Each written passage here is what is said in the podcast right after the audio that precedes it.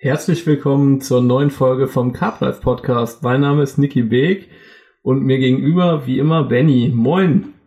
Moin Niki. Was geht ab, Benny? Wir haben uns auch lange nicht gesprochen. Das stimmt, ja. Ich war jetzt gerade zehn Tage auf Fuerteventura. Lag richtig schön in der Sonne, obwohl so viel lag ich auch nicht in der Sonne, aber das, was möglich ist mit so einem kleinen Kind. Wir hatten einen richtig geilen Urlaub, haben uns schön rausgenommen. Wir hatten irgendwie jeden Tag, also bis, bis auf den Abreisetag, da hatten wir ein bisschen Regen. Hatten wir ansonsten immer 30 Grad. Richtig geil. Haben uns das uns richtig gut gehen lassen. Schön viel gegessen. Ja, und jetzt äh, zurück in Deutschland. Wir haben Herbst, würde ich sagen. Es waren irgendwie ja. heute Nacht 7 Grad. Es hat übelst viel geregnet, auch eben noch gab es Gewitter, ist richtig Regen runtergekommen. Ja, richtig, richtig schön herbstlich geworden.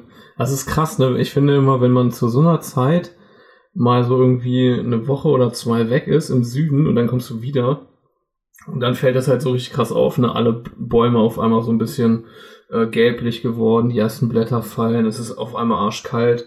Das geht dann doch meistens ganz schön schnell irgendwie immer, ne? Ja, voll, vor allen Dingen weil ich vor dem Urlaub noch ein paar Nächte gemacht habe, also schon so, ja, für mich in den Herbst gestartet, in meine Herbstkampagne. Und da war es teilweise noch recht warm. Also das Wasser hatte noch deutlich über 20 Grad. Und äh, ich hatte eine dünne Jogginghose an, beim Einpacken war äh, teilweise ein T-Shirt, weil es noch so warm mhm. geworden ist. Und jetzt ist es halt richtig abgekühlt, ne? also dass du ohne einen dicken Hoodie gar nicht mehr rausgehen brauchst. Ja, kannst du schon fast wieder die Winterklamotten einpacken. Ja, gefühlt äh, ist, es, ist, es, ist es demnächst soweit, ne? Ja, muss der Winterschlafsack wieder drauf, bei mir auf jeden Fall. Ich weiß nicht, wie mm. machst du mhm. das mit Schlafsack? Hast du immer den gleichen da drauf? Ja, ich habe äh, eine dicke Flatliner-Liege und habe da einen drei Jahreszeiten Schlafsack drauf und kombiniere das dann ähm, entweder mit einem Aquas-Cover, sodass, wenn es richtig warm ist, liege ich einfach auf meinem Schlafsack, weil der echt schön weich ist und deckt mich dann nur mit diesem dünnen Regencover zu. Und im Winter schmeiße ich halt so ein fettes Thermalcover drauf, mhm. so dass ich nicht den Schlafsack wechseln muss. Da habe ich keinen Bock drauf, obwohl ich habe auch noch äh, zwei andere liegen oder zwei alte liegen stehen, so eine Flat Lighter, so eine leichte Version. Da habe ich, glaube ich, einen Winterschlafsack drauf und dann habe ich noch so eine R1-Liege, das ist auch so eine kleine, kompaktere. Da habe ich auch einen dicken Winterschlafsack drauf. Ähm, mhm. Ja, aber ich die dann, wenn ich im Winter mal weiter schleppen muss oder so, habe ich dann eine leichtere Liege, obwohl ich dann auch mal denke, ich penne eine Nacht auf so einer kleineren Liege und denke mir, boah, nee, auf keinen Fall. Wenn du einmal auf so einer geilen, komfortablen Liege geschlafen hast, das ist echt ein ganz anderes Feeling. Vor allen Dingen ist das im Gegensatz zu so einer Kompaktliege auch einfach mehr Schlaffläche, ne? Das ist deutlich angenehmer. Ja, die auch im Winter. sind schon krass, ne? Ja. Also wir sind das ja beide jetzt nicht so die übelsten äh, Riesen, aber. Nee, aber ähm, trotzdem dann voller Luxus, auf so einem Ding zu schlafen. Ja, und auch, auch so, gerade im Winter ist natürlich geil, ne? Wenn du auch ein bisschen, also ich habe ja auch so eine, eine Flatliner hatte ich tatsächlich auch mal, habe ich irgendwann verkauft, die war mir ein bisschen zu sperrig und dann habe ich mir so ein Ding von Tracker geholt, diese Levelite. Ähm, die ist ein bisschen leichter. Und ähm, das Gute ist natürlich bei diesen, ich sag mal, komfortablen Liegen, die haben ja auch eine relativ fette Matratze, also dann kommt von unten auch nicht so viel Kälte. Während ich auch so eine Kompaktliege habe, so ein richtiges, in Anführungszeichen, Billigding, weil ich die auch nicht so oft benutze. Ähm, aber ich wollte die halt haben, wenn man halt mal weiter schleppen muss auch, wie du es gerade gesagt hast, ne? Und wenn du da im Winter drauf pennst, das merkst du schon, dass dann von unten auch so ein bisschen die Kälte reinkommt, ne? Auf jeden Fall, ja. Und jetzt ähm, ist auf jeden Fall die Zeit, wo man, ja, wo man es auch ein bisschen gemütlich haben will dann im Wasser, ne? Ja, wenn man pennt, ist es jetzt halt echt nass kalt. Äh, das ist so richtig ekelhaftes Wetter, wo man sich denkt, so, boah, wirklich? Aber ja, genau das will man ja eigentlich. Mm, und dann will ich auch nicht so eine dünne Matratze haben, wo es von unten nachher kalt wird oder so. Auch wenn es dann nachher schon, ja, kommt immer drauf an. Also Ende Oktober, November habe ich dann auch immer schon eine Wärmflasche am Start, wenn ich dann abends aus dem Haus fahre. Schmeiße ich schnell den Wasserkocher an, gieße mir eine Wärmflasche auf, baue auf und das erste, was ich dann mache, ist, äh, mir direkt die Wärmflasche ins äh, Fußteil der Liege zu schmeißen weil ich werde übelst schnell, ich werde übelst schnell fußkalt und dann penne ich ewig lange nicht ein, weil meine Füße so schweinekalt sind. Hast, keine Ahnung, ganz normale Socken oder extra so eine äh, gestrickten Baumwollsocken, damit du wärmere Füße hast, aber ey, dann ist mir so kalt an den Füßen und du klappst die Liege halt aus und gerade am Fußteil ist die Liege immer so schweinekalt und so mhm. gehst du rein, ist es richtig geil warm unten, das Ding hält halt auch bis morgens an. Ist schon geil. Vor allen Dingen mache ich ja meistens eh nur kurze Nächte. Ich bin dann halt spät abends am Wasser, hau dann halt vormittags, mittags wieder ab und äh, ja, das ist perfekt dann. Ja. Ich habe mir tatsächlich letztes Jahr auch so eine Wärmflasche geholt, habe ich aber noch nie benutzt. ja, ich muss auch immer aufpassen, dass ich das Ding nicht irgendwo im Regal liegen lasse, sondern dass ich mir das dann äh, zeitig auch rauslege, dass ich die wirklich äh, immer mitnehme. Ja. Ja, aber das ist schon wichtig. Ey. Ich habe mir letztes Jahr auch tatsächlich auch so ein Thermalcover geholt, weil ich hatte sonst immer nur so ein, so ein relativ dünnes, ne? Einfach so wie so eine Art wasserdichtes Schutzding, dass wenn man auch mal halt ohne die, äh, ohne Zelt pennt, dass dann halt da auch mal so ein paar Tropfen kommen können und nicht gleich der Schlafsack nass ist. Und auch wenn Kondenswasser oder so runtertropft, ich bin ja dann auch oft unterm offenen Schirm, auch noch im Spätherbst, dann ist das ganz geil. Aber ich habe dann letztes Jahr auch gemerkt, dann war es so irgendwie Ende November, richtig frostige Nächte und so. Und da hat das dann auch nicht mehr hingehauen. Da brauchte ich dann echt noch so ein fettes Thermalcover darüber. Und jetzt switche ich immer so zwischen Sommerschlafsack, Winterschlafsack, äh, dem leichten Bettshare-Cover und dem, äh, quasi dem richtig warm. Und jetzt gerade ja. habe ich die Kombi drauf, leichter Sommerschlafsack und dieses heftige Thermalcover. das ist aber ungefähr so das Pendant zum normalen Winterschlafsack, kannst du sagen. Ja, ich finde die äh, dicken Schlafsäcke auch richtig geil zum drin pennen, aber äh, ja, manchmal habe ich dann keinen Bock umzuswitchen. Sollte ich vielleicht auch machen, wenn es richtig kalt wird, weil ich bin da ähnlich wie du. Ich habe auch im Herbst, Winter eigentlich nie eine Front drinne. Also ich benutze aktuell das äh, Frontier Light. Das ist richtig geil, gerade wenn man irgendwie nicht weit schleppen muss oder so, musst du halt nicht großartig alles mitschleppen. Ich habe dann einfach nur das Zelt zusammengeklappt außerhalb der Tasche, habe die paar Heringe dabei und das war's. Keine Front, kein, ähm, kein Cap oben drauf, keine Bodenplane, einfach nur zack, vier Heringe, keine Stangen vorne ran. Das ist ultra mhm. schnell aufgebaut. Und das mache ich auch nachher, wenn es friert noch. Ne? Dann haust du schnell deine Liege rein. Klar musst du gucken, von, von welcher Seite irgendwie der Regen kommt. Wenn du auflandigen Wind und Regen hast, ist natürlich ein bisschen ungünstig. Aber bedingt durch halt ein geiles äh, Cover, was regenfest ist, ziehst du das Ding einfach über den Kopf und dann geht's trotzdem, ne? Ja, das stimmt. Man muss nur aufpassen, wenn man an so größeren Seen sitzt oder an so offenen Seen, das hatte ich auch schon ein paar Mal. Dann hockst du da unter deinem offenen Schirm und dann fängt das an, irgendwie zu stürmen und dann hast du halt teilweise echt die Arschkarte. Ich hatte das dieses Jahr im Frühjahr, hast das ja auch manchmal noch, im Mai war das, ne? Hatte ich auch wieder keine Front mit, nicht mehr im Auto reine gehabt. Dann habe ich schon gesehen, am Horizont hat sich das so übel zugezogen. Dann habe ich das, ähm, habe ich den Schirm halt umgedreht quasi, dass der mit dem Rücken dann zum Wind steht theoretisch. Und als das dann aber kam, kam das erst auch so, wie ich das quasi gesehen hatte. Und während dieses äh, Unwetters hat dann aber der Wind gedreht und auf einmal saß ich da unter dem Schirm, musste den an beiden Seiten festhalten und ja, das ist dann natürlich ein bisschen suboptimal. Wenn du dann in einer längeren Session bist und hast ständig so ein Wetter, dann ist natürlich kacke, ne? Hm, das ging mir aber auch extrem oft so. Ich weiß nicht, in dem einen Jahr hatte ich das, da war ich ein paar Mal bei äh, Brocke am See fischen und jedes Mal habe ich diese Front von diesem Zelt vergessen. Jedes Mal. Dann habe ich da gehockt, es hat geregnet, komplett vorne reingeschifft. Mhm. Äh, ja, das passiert mir dann ganz gerne. Also ich habe jetzt mir wenigstens angewöhnt, dass ich die Zelttasche mit der dazugehörigen Front und auch einer Bodenplane und was an Zubehör dabei ist, wenigstens im Auto liegen zu haben. Dass ich, wenn ich im Notfall was brauche, dass ich mir das noch rausholen kann. Äh, ja. ja, gerade bei äh, Trips oder längeren Sessions über mehrere Tage, ähm, ja, mache ich mir dann auch eventuell eine Front rein, je nachdem, wie die Bedingungen so sind, ne? Weil es gibt dann halt auch nichts Schlimmeres, als wenn es so ein richtiges Pisswetter ist und du hockst da tagelang, mhm. hast ein offenes Zelt, dir pissest die ganze Zeit da rein. Ähm, ja. Gerade in der Vergangenheit in Frankreich-Trips hatte ich das echt schon Ende September, Oktober, dass ich mir eine Zeltheizung eingepackt habe weil wir ja teilweise auch eine, eine Woche lang durchgehend Regen hatten, ne? Dann hast du trotz, äh, dass du zwei Regenjacken mit hast, hast die Warthose, hast eine extra Regenhose dabei. Es ist alles nass, es ist klamm, dann hast du Sturm draußen. Irgendwann wirst du halt einfach nicht mehr warm, ne? Und dann ist es richtig unbequem. Und wenn du dann irgendwie ein bisschen Platz vielleicht auch im Zelt hast, hast eine Zeltheizung laufen, kannst die Sachen schön dahin hängen, es ist einfach warm und trocken drinnen, kannst dich aufwärmen, drinnen sitzen, ähm, wenn du zu zweit unterwegs bist oder halt länger, ja, vielleicht auch ein größeres Zelt macht es einfach angenehmer. Ne? Jetzt habe ich irgendwie für mein Frontier X eine, die Extension vorne, die man dran bauen kann, hatte ich vorher auch für das äh, Ultra Brolly, kannst du das geil verlängern kannst es aber weglassen, wenn du es nicht brauchst. Dann kannst du schön im Vorzelt mit zwei Leuten sitzen. So hatten wir das dann, haben das schön gekocht, war angenehm warm. Ja, das, das bockt dann auch. Dann, ne?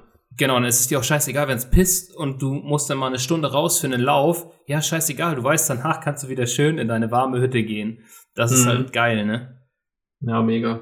Das ist halt, wenn das vom, von den Umständen passt, dass du weißt, okay, du willst jetzt hier nicht übelst mobil angeln und bunkerst dich irgendwie ein, so ein, zwei oder zwei, drei Tage, sag ich mal, auf einer Stelle ist das schon richtig geil, vor allen Dingen so im, im Spätherbst, ne? Ich werde jetzt ja, ja auch bald eine längere Session angeln, da werde ich auf jeden Fall auch mein, ich habe noch so ein Zweimann-Zelt und ähm, das werde ich definitiv da auch irgendwo aufbauen und dann, ja, kann man sich da halt auch mal einbunkern, wenn man weiß, man hat die Zeit und angelt mal zwei Tage oder so auf einer Stelle, finde ich das auch mega geil. Ja, voll. Voll, das ist richtig gut. Halt echt. Aber man wird auch gemütlich dadurch, ne? ja, natürlich. Ähm, also, wenn du den ganzen Krempel einmal aufgebaut hast, dann hast du keinen Bock am nächsten Morgen wieder irgendwo hin zu moven oder so. Mit Heizung, ja. dann hast du die Gasflasche noch dabei und so, ist halt auch, ja. Ja, kommt immer darauf an, für wie viele Nächte. Also für eine Nacht würde ich den Kram jetzt auch nicht aufbauen, aber wenn du schon so drei Nächte hockst, dann stellst du es halt dahin, ne? Also ich, ich fand, das war jetzt nicht der, der Mega-Akt da. Okay, dann hast du halt Zelt, Zeltheizung, Gasflasche hast du mehr und diesen Vorbau fürs Zelt. Ansonsten ist der Rest halt gleich. Oder ja, halt in dem geil, Fall dann so um, ein größeres Zelt. Kann, ne? Ja. Das ist echt, also egal, ob das bei dem Brolly ähm, so ist oder bei dem Frontier. Ich glaube, bei dem Frontier ist es noch ein Stück größer. Da, da wiegt das ganze Ding schon ein bisschen was. Ich habe das noch nicht aufgebaut gehabt. Hm, werde ich demnächst aber auch machen, wenn ich für einen längeren Trip los bin. Aber bei dem Brolly war das echt geil. Das war halt eine kleine Tasche, hast das Ding da ruckzuck aufgebaut gehabt mit dem Reißverschluss ran und schon hattest du einfach den, den doppelten Platz, ne? Mhm. Also ja, dann dieses Frontier ist ja, glaube ich, auch ganz schön, also ist ja so von der Machart auch schon ein bisschen leichter und so, ne? Ja, also das, das Light auf jeden Fall. Ähm, da ist, aber dafür gibt es nicht extra einen Light-Vorbau. Ähm, ich habe das X noch, das ist schon ein bisschen größer und ich weiß gar nicht, was das wiegt ähm, ich glaube 11 Kilo oder so oder 14 Kilo, glaube ich sogar. Und der Aufbau ist ähnlich groß und ähnlich schwer. Also da hast du dann schon ordentlich was stehen, ne? Also ist die Frage, ja, ist auch wie. dann auch dieses äh, dickere Material, dieses gummierte. Ja, genau, das ist ein Aquatex, glaube ich. Das ist mit einer, glaube genau. 20 oder 25.000er Wassersäule. Das Light ja. ist ja ist ja eher ein Polyesterstoff. Nylon-Zeug, ne? Ja, das ist äh, so für kurze Nächte und so ist das halt mega. Ja, das ist so schnell aufgebaut, das ist echt extrem leicht, das, das bockt schon. Ja, sowas geil. Ich brauche auf jeden Fall auch im Winter, muss ich mir auch mal wieder ein neues Zelt holen. Mein Schirm ist schon wieder durch. Wie so oft. Ja, keine Ahnung, so alle. Der hat, der hat jetzt nicht so lange gehalten, ich glaube drei Jahre oder so. Ja, aber geht. Der hat ein bisschen länger durchge durchgehalten. Irgendwann sind die halt ja, gerade ständigen Auf- und, Auf- und Abbauen, glaube ich, gehen die kaputt. Ja, ich ne? wollte gerade sagen, gerade wenn du wie wir jede Woche am Wasser bist und das Ding, keine Ahnung, von, von April bis Oktober oder November stehen hast, dann wird das halt auch schon mal das ein oder andere Mal mehr aufgebaut, ne? Das ist halt Fakt. Das steht dann halt ja. nicht nur fünfmal im Jahr am Wasser, sondern halt jede Woche ein, zwei oder auch eventuell dreimal, ne? Ja. Genau, das ist halt das Ding. Und ja, wenn du das jetzt die ganze Zeit irgendwo aufgebaut hättest, würde da, glaube ich, nicht viel mit passieren. Aber durch das ständige Auf- und Abbauen nutzt sich das Ding dann schon ganz gut ab. Ja, wenn du Pech hast, haust du auch mal irgendwo gegen, ne, beim Einpacken. Es ist ja dann, wenn ich schnell haben will, ich will das Zelt nicht, äh, also ehrlich gesagt, nicht jedes Mal aus der Tasche wieder auspacken. Die Heringe am besten nochmal wieder irgendwo aus einer extra Tasche auspacken. So, dann habe ich da irgendwo im Auto einen Eimer stehen äh, schmeiß die Heringe da rein, schmeiß das Zelt da noch mit an der Seite. Klar, ich achte schon drauf, aber es kann immer mal sein, weil dann schmeiß ich da noch die Banksticks oben drauf, dass du mal irgendwo mit hinterhakst oder so. Weil gerade ja. bei so kurzen Nächten habe ich keinen Bock, da alles auszufriemeln und zwei Stunden fürs Aufbauen zu brauchen. Ne? Die Zeit habe ich nicht. Da soll das ganze Ding innerhalb von 20 Minuten stehen, zack, Routen legen, pennen, fertig. Ja, ich finde das immer so geil, wenn du so ein Ding kaufst, dann hast du dafür die Sturmstangen noch so eine kleine Tasche und für die Heringe so eine kleine Tasche. Ich denke immer, ja. Am besten hast du noch so Styroporkappen, die du auf die Heringsspitzen drehst. ja, manche haben da. Bock drauf, klar, das kann ich auch verstehen. Ne? Also ich, ich achte auch drauf, ich pflege meinen Tackle auch, aber ähm, wenn es jetzt gerade, also Frühsaison und Herbstsaison, sag ich mal immer so, die, die beiden, wo ich halt richtig viel angeln bin, muss es schnell gehen und dann liegt das Zeug durchgehend im Auto. Es wird reingepackt, es wird rausgenommen, reingepackt, rausgenommen. Wenn jetzt mal was Nasses stelle ich das auch mal ins Carport zum Trocknen. Aber es gibt halt auch die Kategorie Angler, die halt ein paar Mal im Jahr rauskommen. Da ist alles fein säuberlich wegsortiert. Die haben die Tasche für die Tasche. Hat auch alles seine Berechtigung. Aber die Zeit und den Elan habe ich nicht. Mhm. Muss halt alles schnell ja, vor Ort irgendwo liegen, greifen raus, zack, los geht's. Ja, das stimmt. Das stimmt. Ja, aber ich muss das jetzt auch alles noch rauskramen. Wenn ich angeln fahren will, muss meine Liege da noch auf Herbst quasi einstellen, weil ich habe auch gesehen, irgendwie nächste Woche soll schon irgendwie wieder, da sollen Nächte kommen mit drei oder vier Grad. Finde ich schon krass kalt, für ey. September eigentlich, ey. Ja, das war auch ein mega krasser Temperatursturz. Also Ende August schon ähm, bin ich raus und dann hatte ich dir auch ein Bild geschickt. Ey. Das hat so gedampft, das Wasser. Es war so krass kalt. Also gleich die erste Nacht, die ich gemacht habe, hatten wir irgendwie 8 Grad und ich dachte, alter Mann. Und ich saß an einem mhm. Platz, der schön schattig war, wo keine Sonne rumkam. Ey, mir war richtig kalt morgens. Ich dachte, ja, machst du erstmal so schön den Cappuccino hier. Boah. Eisig war das. Ja, ja. Ich das muss echt sagen, krass. ich habe jetzt diese, die, also ich glaube, es ist tatsächlich gerade wieder eine sehr gute Phase. Klar, September, das hatten wir auch schon ein paar Mal im Podcast, so auch Mitte September eigentlich eine richtig geile Zeit immer auch um einen großen Fisch zu fangen, aber ich habe echt diese komplette Phase jetzt. Ich war auch bevor du im Urlaub warst, haben wir uns ja auch nochmal hier in dem Rahmen gesprochen. Ähm, da war ich ja auch noch ein paar Mal angeln, aber auch irgendwie nicht so richtig was auf die Kette gekriegt. Einen Fisch irgendwie gefangen und ja, war, lief, lief alles nicht so gut, bin irgendwie aber auch gedanklich noch nicht so richtig beim Angeln gewesen gefühlt, weil ich noch so viel im Hinterkopf hatte. Und ähm, ja, jetzt die letzten weiß ich nicht, zwei Wochen quasi, seitdem du weg warst, war ich auch gar nicht mehr richtig fischen, glaube ich. Das letzte mhm. war hier die Vollmondwoche. Na gut, das war vor einer Woche, ne? Okay, dann war ich doch nur eine Woche. Fühlt sich ja, vor zwei. Fühlt sich ja, an also fünf. Der, der, der, der Vollmond war ja jetzt vor acht, neun Tagen irgendwie, ne? So, ja, und so, die, genau, am Wochenende ist Neumond, ja. Ja, die heiße Phase war echt davor. Also die, der, die Bedingungen laut Kalender oder laut, laut Wetter-App hätte ich gesagt, sind gar nicht so optimal. Es waren irgendwie 1025 vom Luftdruck her. Ist jetzt nicht mega hoch, aber auch nicht irgendwie tief. Dann hatten wir durchgehen. Also es war, das Gute war, es war alles konstant. Du hattest die ganze Zeit Ostwind. Du hattest ganze, die ganze Zeit diesen erhöhten Luftdruck. Mhm. Am Anfang waren die Fische bei mir noch nicht so in Fresslaune und dann habe ich halt echt dadurch, dass der Termin fix war, klar, Abflug, Urlaub, ähm, und ich unbedingt noch in der Woche, wo ich halt irgendwie nur diese drei Tage hatte, zwei Nächte machen wollte, die ich im Zweifelsfall hätte ich den Urlaub nicht gehabt, mir wahrscheinlich anders gelegt hätte, nicht so press halt direkt vor den Urlaub, habe ich halt die perfekte Zeit mitgenommen, ne? Also ich habe genau dieses Fenster erwischt, wo die Fische so richtig in Fresslaune waren und auch die dicken. So, das hat halt ja. perfekt gepasst. Und ja. ähm, ich, ich glaube, es wäre die Woche auch, ja, was heißt so weitergegangen. Man hätte bestimmt noch Fische gefangen, auch keine Ahnung, ob dann groß oder klein. Aber die Woche war einfach geil zum Vollmond hin. Und jetzt haben wir ja auch gerade wieder seit letzter Woche, ich weiß nicht wann das hier so war, aber ich glaube auch schon vor dem Wochenende, dass halt dieses Tiefdruckgebiet kam mit richtig Wind, auch richtig kalt. Also wie gesagt, es fällt heute immer noch an. Regen seit, seit ja, ne? genau, es pisst richtig. Äh, es war heute auch wieder Gewitter, es ist Westwind. Der Luftdruck war unten. Ähm, ich habe übelst viele Fangmeldungen gesehen.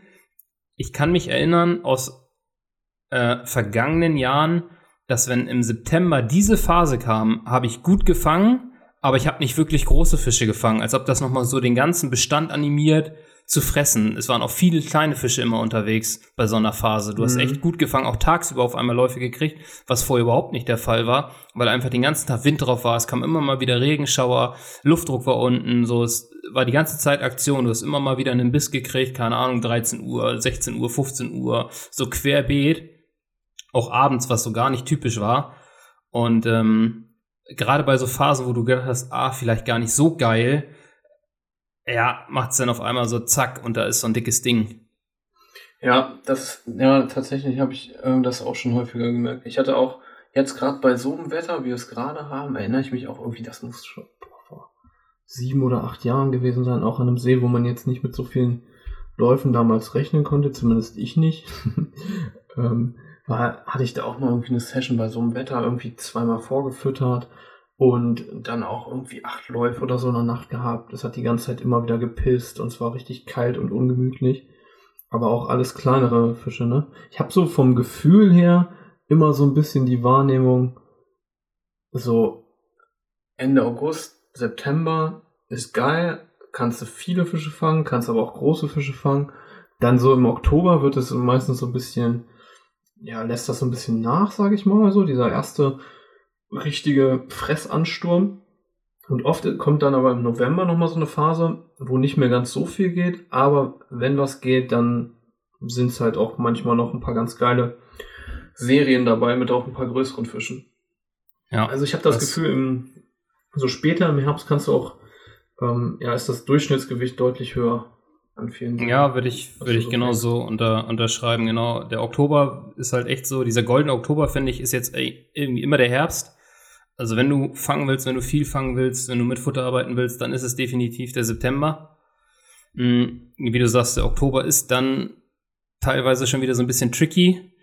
Ist nicht immer ganz einfach einzuschätzen. Mal äh, läuft es gut, mal weißt du auf einmal wieder nicht, warum es nicht läuft. November, genau wie du sagst, äh, weniger kleine Fische, eher größere, kann auch wieder äh, richtige, also können auch wieder Serien kommen. Und ich finde im Dezember, also läuft es klar auch noch. Du kannst echt hier bis, bis, äh, wenn die Winter so milde starten, kannst du bis, ja, keine Ahnung, Mitte Januar kannst du ohne Probleme weiterangeln, ne? Musst es halt nur durchziehen. Das ist so dieses Jahr so ein bisschen der Plan, versuchen dran zu bleiben und nicht äh, irgendwie Anfang Dezember wieder aufzuhören. Ähm, ja klar, die, du wirst Blanknächte einschieben, das ist ganz klar, weil so alles, was an Kleinfisch da ist, hört einfach auf zu fressen. Aber wenn du dann einen Fisch fängst oder einen Biss kriegst, ist es einfach ein größerer Fisch. Also das ist so die Erfahrung der letzten Jahre, dass wenn so spät im Jahr einer einsteigt, war es immer ein guter. Und du mhm. angelst dann halt auf diesen einen Fisch. Klar, du kannst, dann hast du mal drei, vier, fünf Nächte blank und dann kriegst du wieder einen Biss und dann, ja, guckst du den Cash und denkst, ja, Alter, genau dafür habe ich jetzt durchgezogen, ne? Ja, das ist halt, glaube ich, gerade auch so die Schwierigkeit, wenn dann diese Phase kommt. Mhm. Bei, in manchen Gewässern, die gut besetzt sind, kommt die vielleicht auch gar nicht. Da kannst du bestimmt dann auch konstant immer mal wieder was fangen auf einem gut gepflegten Platz. Aber ähm, wenn dann diese Phase kommt, so vielleicht Ende November, Anfang Dezember, dann kommen so die ersten Nächte, wo auch vielleicht mal gar nichts mehr geht. Und da dann trotzdem noch so dran zu bleiben und weiter zu füttern und sich das zu geben und da dann weiter zu angeln, ist halt auch von der Motivation dann in, in manchen Fällen schwierig. Ne? Also ich habe dann zum Beispiel letztes Jahr ja gesagt, irgendwie Ende November meinen letzten Fisch gefangen ähm, an dem See, wo ich dran war. Und dann habe ich auch gesagt, so, das reicht jetzt. Aber es war halt auch von den Umständen her so, dass man viel fahren musste und war immer ganz schön der Eck da zu füttern und so. Ja, Deswegen, das ist das nachher, was einen dann, ja, irgendwann zum Aufgeben zwingt, ne? Irgendwann ist die Luft auch so ein bisschen raus. Das ist halt mega anstrengend, wenn du das über Wochen, Monate machst. Ja. Das, äh, ja. Und dann siehst du es wieder so ein bisschen so auf, aus einer, aus einer Nutzenperspektive. Denkst du, jo, ey, wenn ich jetzt hier im September sitzen würde, könnte ich hier zehn Fische fangen, so nach dem Motto. Mhm. Aber darauf kommt, darauf kommt es ja eigentlich im Winter gar nicht an. Oder im, je später es wird, dann ist es ja einfach geil. Man hat so seine Ruhe am Wasser, da laufen nicht mehr so viele Leute rum.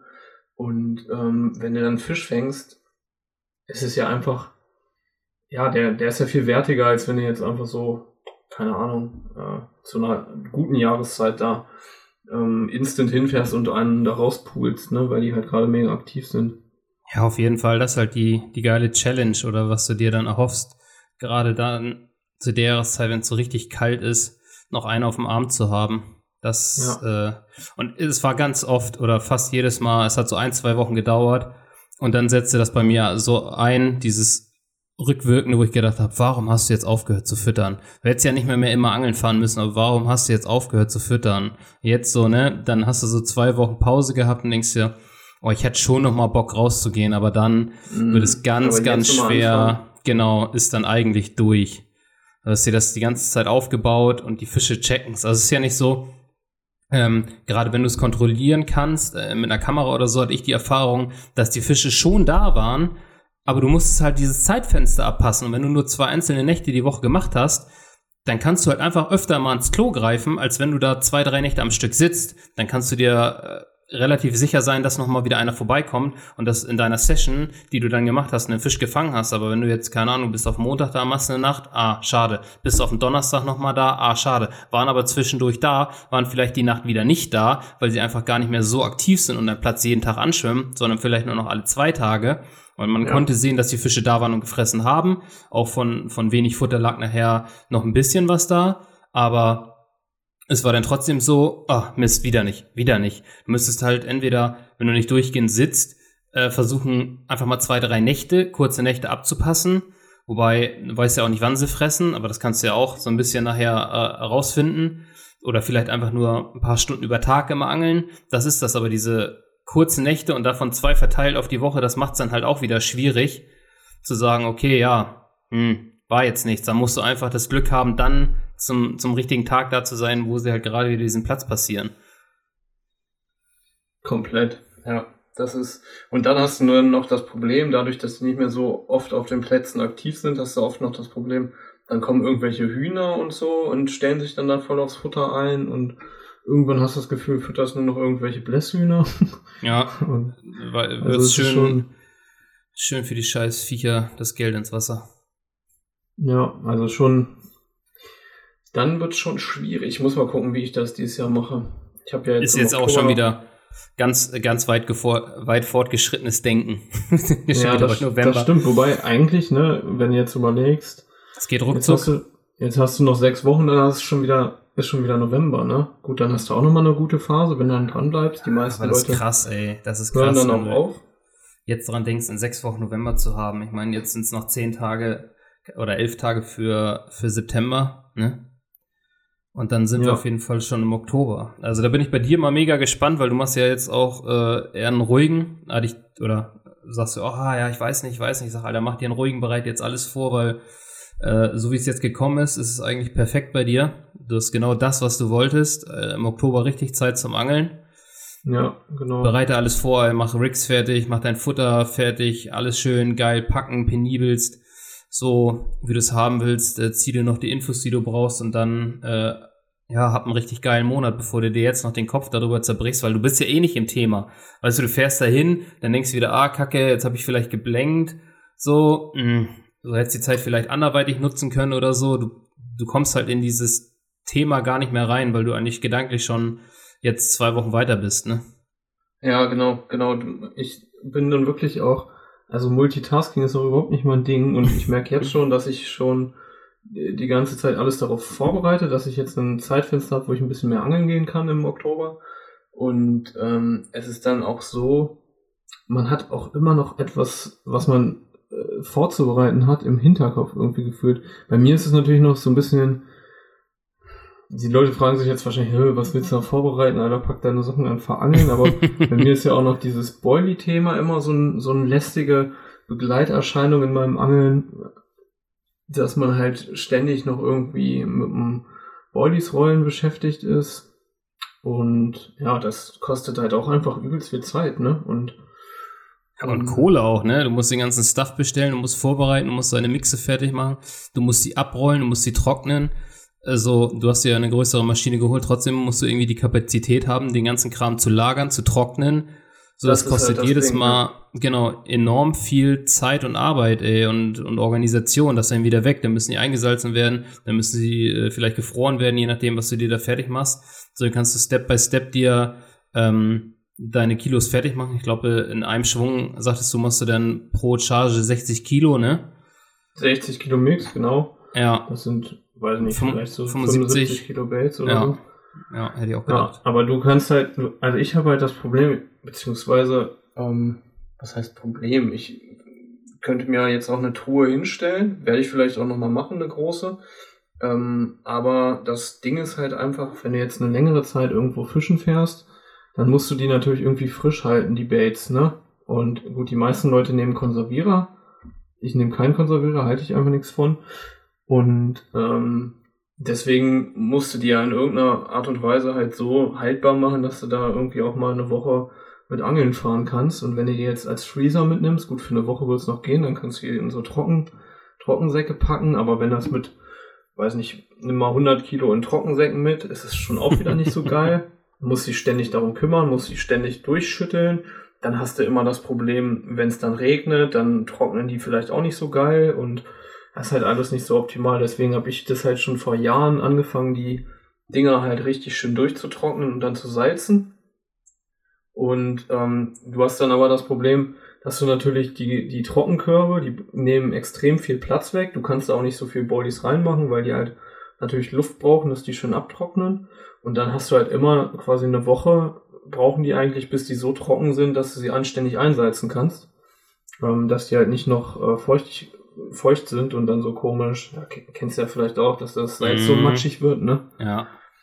Ähm, das heißt, die müssen dann halt immer durchtrocknen. Du, ich kann keine 200 Kilo auf einmal irgendwo trocknen. Das, das haut einfach nicht hin bei mir zu Hause. Und dadurch muss ich das immer so chargenweise machen. Dann rolle ich ein Wochenende 60 Kilo, muss aber halt hier hinfahren, wo ich rolle. Das ist auch nochmal voll der Film, weil es nicht da ist, wo ich wohne. Kannst du ja in der Innenstadt einfach nicht bringen. Und dann rollst du die halt ein paar Stunden, weiß nicht, brauche ich vielleicht so sechs, sieben Stunden für, also schon so einen Tag.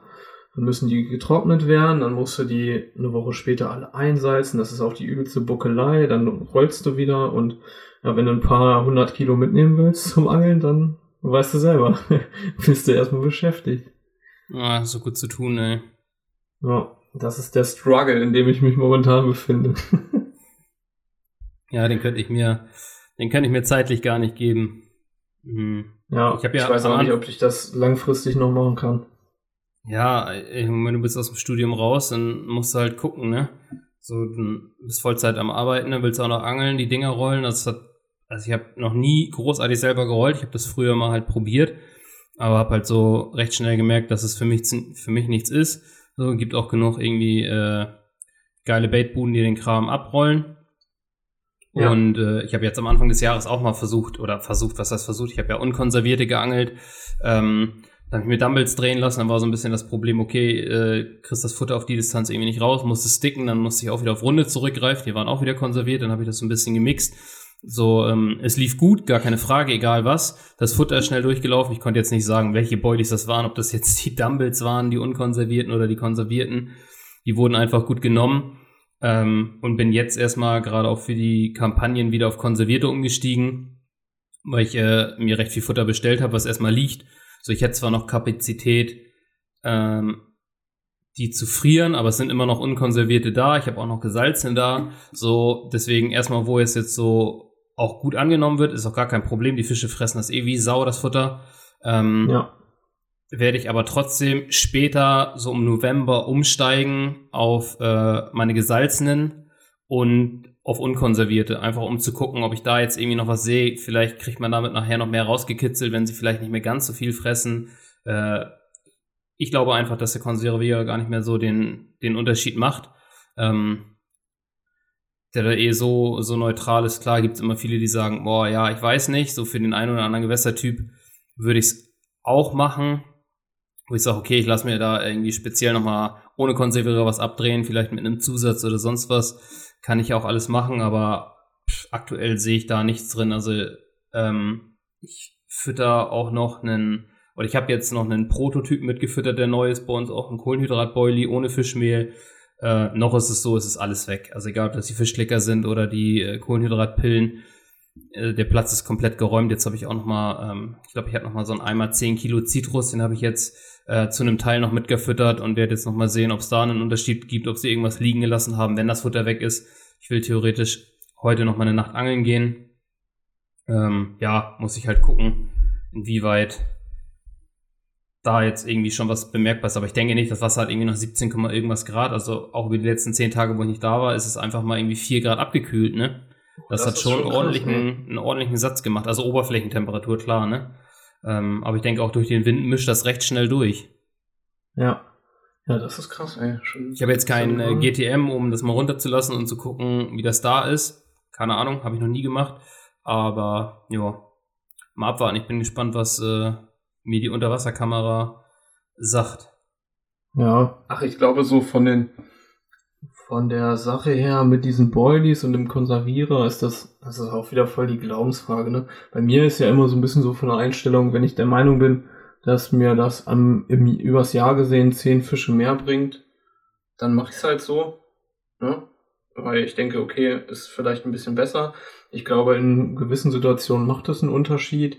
Ich glaube auch, dass ähm, ja, zum Beispiel manche Themen oder manche Prozesse auch im Body. Es gibt ja dieses Enzym-Thema und das wird dann auch irgendwie vermischt mit diesen ganzen Fermentationsprozessen, auch mit dem Einsatz von so aktiven Hefen und so. Ähm, halt einfach, ich habe die Erfahrung gemacht, dass diese Baits, wenn ich die nicht konserviere und einsalze und die liegen wirklich mal zum Beispiel ich nehme die, sage ich mal, mit nach Frankreich zum Angeln, nach Südfrankreich, habe die mal drei Wochen im Auto liegen, in Tüten eingesalzen, ne? Und wenn du die dann nach drei Wochen da rausholst, dann haben die sich komplett verändert, weil da halt auch einfach ähm, ja, Hefe drin ist und oder wahrscheinlich auch, vielleicht würde es auch ein Stück weit ohne die Hefe funktionieren, aber da ähm, ja, baut sich halt etwas ab im Body und ich habe halt das Gefühl, dass die dadurch attraktiver werden. Ich glaube, wenn du halt Konservierer reinmachst, dann werden ja diese ganzen mikrobiellen Prozesse in irgendeiner Art und Weise gehemmt. Äh, das will man ja auch, man will ja nicht, dass die anfangen zu schimmeln. Ähm, aber ich habe das Gefühl, dass das auf jeden Fall ein Vorteil sein kann und vielleicht auch, ja, wenn du jetzt über Zeit irgendwie mal über zwei, drei Monate einen Platz füttern würdest, glaube ich schon, dass man da vielleicht einen Unterschied feststellen könnte. Und was natürlich noch dazu kommt, Benny, das muss ich natürlich auch noch sagen zum Konservierer. Die meisten Leute angeln halt mit konservierten Baits, ne? Und wenn du dich dann wirklich vielleicht nochmal so ein kleines bisschen abheben willst von der Masse und du hast keine Konservierungsstoffe drin, dann, wer weiß, vielleicht merkt es der Carp. Ja, das kann, das, gut, das kann gut sein, ja. Dafür müsstest du halt, wie du sagst, in direkter Konkurrenz sein, ne? Müsstest halt einen hohen Angeldruck haben. Ähm, um da vielleicht was feststellen zu können. Ja, genau. Und es gibt ja, ich meine, die, es gibt ja so viele Leute, die angeln halt mit guten konservierten Boilies und die fangen halt auch konstant ihre Fische auch auf Langzeitplätzen und so. Von daher ist wahrscheinlich der Unterschied tatsächlich marginal, aber ich will das Zeug aber nicht einsetzen. Es gibt, ja auch es gibt ja auch verschiedene Art und Weisen, was du da als Konservierungsmittel einsetzt. Ja. Glaube, mittlerweile relativ gängig ist hier ähm, MPG, also Monopropylenglykol oder Propylenglykol benutzen ja viele mittlerweile. Ähm, ja, für mich ist so, ich lasse es einfach weg. Ich gebe mir den Film mit dem Salzen und ähm, weiß aber, dass das alles hinhaut mit den Baits. Ja, ähm, ich glaube im Frühjahr ähm, kann das ganz geil sein, ne? So gesalzene Baits. Ich finde es im Herbst auch echt geil, gesalzen zu fischen, muss ich sagen. Und wie gesagt, ich habe auch noch, glaube ich, äh, eine Ecke liegen, gesalzene, die werden später zum Einsatz kommen. Aber ja, so ich bin, bin da ja. gerne der Typ, der, also es kommt immer darauf an, wie oft man fischen geht. Hat im Frühjahr echt ganz gut geklappt. Schön die Truhe draußen stehen, holst ja deine Baits raus, die du mitnehmen willst. Halten dann ja auch ein paar Tage. Hatte die dann irgendwie, wenn ich abends losgefahren bin, immer schon morgens rausgelegt. So, dann konnten die Dinger auftauen ähm, und ein bisschen trocknen und hab die dann benutzt. Aber ja, klar, ja. ich kann, ich kann das verstehen. Also ich habe auch den Vorteil, dass ich sie hier unten liegen habe im Keller. Äh, sind in der Tüte verpackt. Jetzt im Herbst ja eh, also wenn ich dann ähm, am Füttern bin, dann bin ich auch viel am Vorbereiten, was das Futter betrifft. Du machst dir die schon fertig, sei es, ob ich ähm, die jetzt irgendwie mit einem Leberliquid äh, ein paar Tage vorher äh, schon behandle. Ähm, ich mache das auch ganz gerne mit Fischsoße die gibt es ja, entweder kannst du die von, von irgendwelchen Bait-Herstellern kaufen oder die holst du so einen großen Kanister. Ich glaube, ich habe so ein, äh, zwei so eine viereinhalb Liter kan äh, Kübel davon. So, mhm. das, äh, was man so aus der Asia-Küche kennt, das hat echt gut funktioniert. Ja, mhm. die Squid. Squid genau. Ja, Diese grüne, die ist top. Dass ich die benutze, ähm, dass ich die davor äh, reinmache. Jetzt ist noch nicht so gegeben, finde ich, dass man da irgendwie noch großartig was zusetzen muss.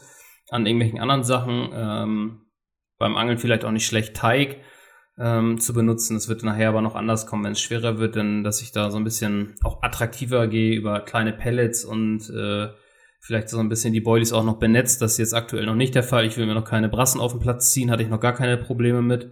Ähm, mhm. Die sind jetzt, denke ich, auch noch recht aktiv und da habe ich gar keinen Bock drauf. Deswegen jetzt aktuell nur Boilies, 20er, 24er. Hm, aber wie gesagt, so ein bisschen Liquid, aber ansonsten noch nichts. Der ganze Spielkram, denke ich mal, der wird später kommen, wenn das Wasser kälter wird. Also ich habe nochmal, um jetzt den Bogen nochmal zurückzuspannen zu den gesalzenen Baits, was tatsächlich da auch noch ein Vorteil ist. Erstmal sind die natürlich, wenn die luftgetrocknet und gesalzen sind, knüppelhart. Also die sind ja. erstmal, wenn du die jetzt äh, erstmal fütterst, natürlich nach einer Zeit weichen die halt auch durch. Aber ich denke, das dauert auch einfach ein bisschen länger, bis die komplett weich sind. Also sind sie ein bisschen selektiver, was an dem, an vielen Gewässern auch ein Vorteil sein kann. Ähm, und was du gerade meinst mit den Liquids, ähm, ich bin da tatsächlich, also von diesen in Anführungszeichen teureren Liquids, ne, was man so kaufen kann, Leber Liquid oder was es da alles gibt, da bin ich eigentlich gar nicht so der größte Fan von, weil ich immer das Gefühl habe, dass man sich die Kohle auch sparen kann. Ähm, aber was ich echt auch gerne benutze, ist auch diese Fischsoße oder keine Ahnung, CSL ist jetzt auch nicht so teuer, kann man auch ein bisschen mit Wasser mischen. Ähm, aber bei diesen, bei diesen gesalzenen ist das tatsächlich auch so, oder bei diesen luftgetrockneten ist das auch so, dass die natürlich ähm, viel, viel mehr von diesem Liquid aufnehmen können. Mhm. Glaube ich zumindest. Ähm, ich habe zum Beispiel dieses Jahr gerollt 14 mal 18 Millimeter Dumbbells also 14er Düse auf, beziehungsweise 14er Düse ist auch nicht richtig, wenn der Teig da rauskommt, dann wird er ein bisschen dicker.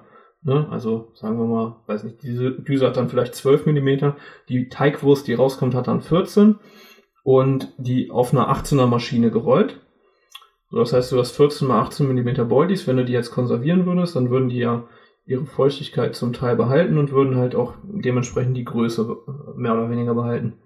Oder wenn sie einfrierst. Und dann habe ich die durchgetrocknet und dann habe ich die mal nochmal gemessen. Weil ich dachte so, Alter, die sind schon ganz gut, gut klein geworden. Mir ist das schon häufiger eingefallen, dass dann natürlich das Wasser halt rausgeht und dementsprechend sind die dann nicht mehr so groß. Und die hatten, äh, die hatten noch 10 mal 14 Millimeter. Also aus diesen Krass. ursprünglich 14 mal 18 Millimetern wurden, äh, ja, 10 mal 14 waren das, glaube ich. Das harte. Die Dinger, die, ja. Und dann kannst du dir vorstellen, ne, wenn, wenn die sich wieder vollsaugen mit irgendeinem, irgendeinem Liquid, dann, äh, dann ballern die natürlich auch ganz gut raus. Aber da brauchst du dann natürlich auch nicht irgend so ein dickflüssiges Zeug nehmen, was du da äh, überall quasi kaufen kannst. Sondern äh, ja, wenn du, wenn du dir das dann noch ein bisschen dünn machst, dass es halt auch nicht so zähflüssig ist, zieht es natürlich auch viel besser ein, ne, in den, in den Bait. Ich glaube schon, dass, dass das dann nochmal eine andere Attraktivität vielleicht hat, als jetzt ja. so ein, kannst du ja so ein Body, der schon voll feucht ist. Kannst du ja auf jeden Fall machen, ja. Das, äh, oder ähm, was Steffen ganz gerne macht, der Hamsch, der mischt sich das halt selber, der lässt sich halt ähm, ja, das, das Extrakt, das Leberextrakt geben ähm, und mhm. mischt sich das dann halt selber, ne? Das reine Extrakt mit Wasser und gibt da Salz rein. So, kon Genau, er konserviert das dann halt damit, aber dadurch kannst du dir halt deine eigene Konsistenz geben. Dann hast du nicht dieses. Es hat halt schon eine andere Konsistenz als das, das Fertige, was du so kaufen kannst. Klar, da ist auch ein Konservierer mit drin. Ich weiß nicht, was da noch alles mit drin steckt. Aber so hast du das reine Extrakt und kannst dir die, die Dicke, sag ich mal, selber bestimmen, ne? Könntest jetzt, ja, wenn, du, wenn du nur ein bisschen was brauchst oder das äh, vorbereiten willst für eine Session, die am nächsten Tag ansteht oder in zwei Tagen, sondern brauchst du nicht mal irgendwie Salz da drinne dann machst du das einfach fertig, kannst du das dünnflüssig machen, kannst das darüber kippen und gut. So. Ja, vor allem, also du, du weißt, du weißt auch, was drin ist, ne? Ja. Bei diesen meisten Liquids, da gibt's ja Sachen, Alter, irgend so eine neongelbe Plörre. Da will ich mal behaupten, dass das wahrscheinlich fast nur irgendein Trägerstoff ist, ein bisschen Zucker, vielleicht ein bisschen Flavor und ein bisschen Farbstoff. So, du, ja. du weißt ja überhaupt nicht, du kannst ja gar nicht nachvollziehen, was da überhaupt alles so drin ist. Es gibt bestimmt auch sehr gute Liquids. Es gibt ja auch so Sachen wie ähm, zum Beispiel kennst du Minamino, sowas? Ja. Ist ja, glaube ich, auch so ein bisschen auf Leberbasis, riecht auch ziemlich geil. Ähm, solche Sachen sind, glaube ich, schon, können, glaube ich, schon auch einen Unterschied machen oder können auch dein Futter so ein bisschen boosten. Aber wenn du ja jetzt so, wie du gerade beschrieben hast, einfach so Leberextrakt nimmst, das ist ja komplett wasserlöslich, löst es dir auf und pimpst damit die Baits, könnte ich mir auch vorstellen, dass das den einen oder anderen Bonusfisch bringt. Beziehungsweise einfach vielleicht auch schneller Fische auf den Platz bringt, ne? Ja, das kann sein. Also ich habe hier auf jeden Fall auch noch eine ganze Dose GLM Vollfett und auch eine äh, ganze Dose Rinderleberextrakt als Pulver. Ähm, mhm. Wobei das Vollfett nicht so geil löslich ist wie das. Nee, das wollte ich eigentlich auch nur zum Coating für Hakenköder nehmen. Ja. So ein bisschen mega. um das oder Vollfett halt GLM ist krass.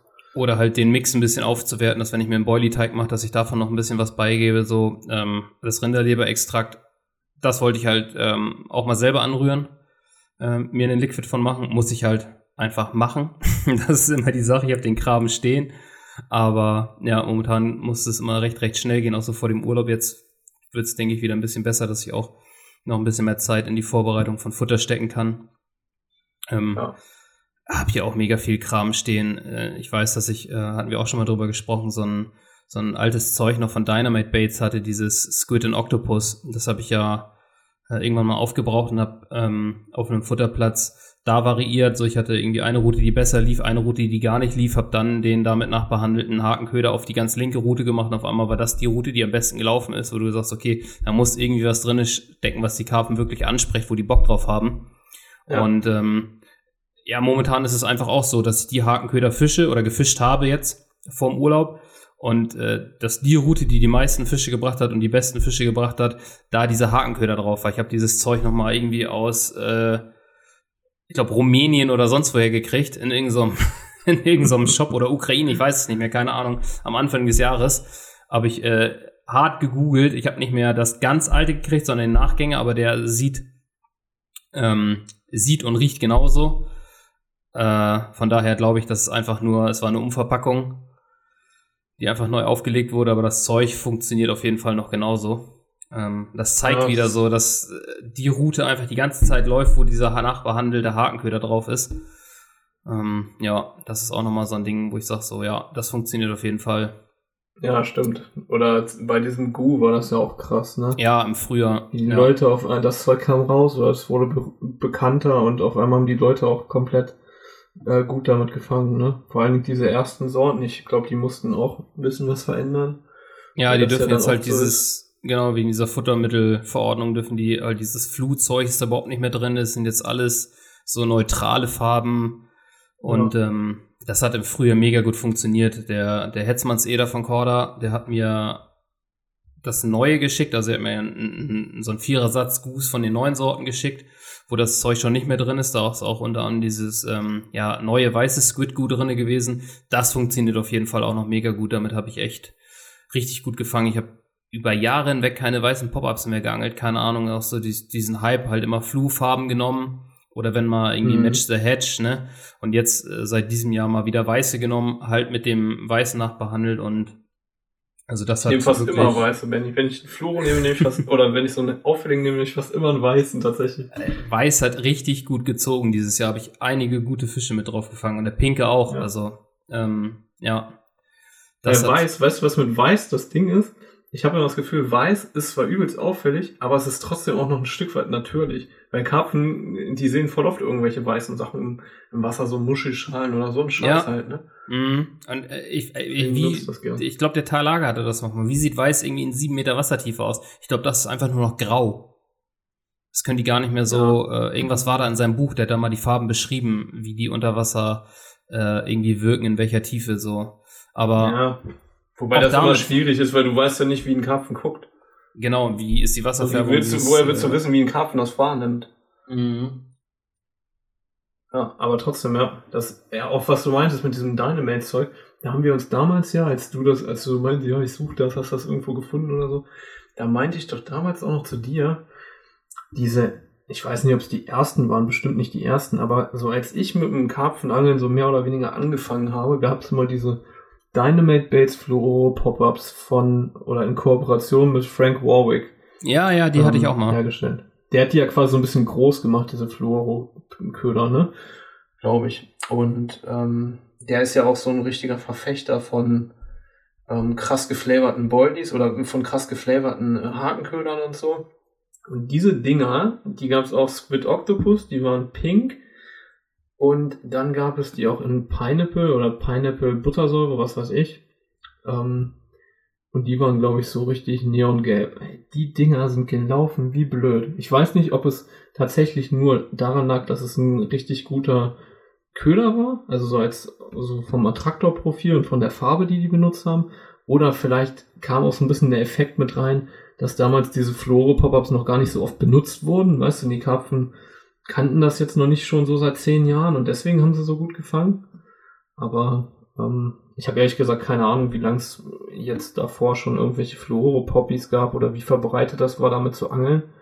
Weil ich da nur mit so einem, also an so einem relativ, ja, wenig beangelten Gewässer gefischt habe, aber da kann ich mich noch dran erinnern, dass ich die Dinger dran gehangen habe und dachte so, Alter, die gehen ja hier nur steil da drauf.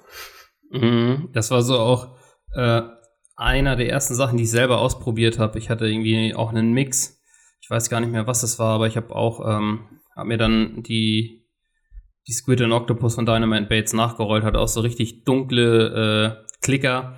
Hab die dann mit so einer Acrylpistole, mir da so eine äh, Wurst da reingeballert, hab die da durchgejagt und dann abgerollt, hab die draußen so abgekocht und meine, das war schon äh, äh, zu, zu Anfangszeiten noch mit meiner jetzigen Frau, dass meine Schwiegermutter richtig steil gegangen ist, Alter, weil die Terrassentür auf war und das schön, dieser ganze Duft vom Kochen äh, vom Squid und Octopus durch die Wohnung gezogen ist. Also die hat sich richtig gefreut. Mhm.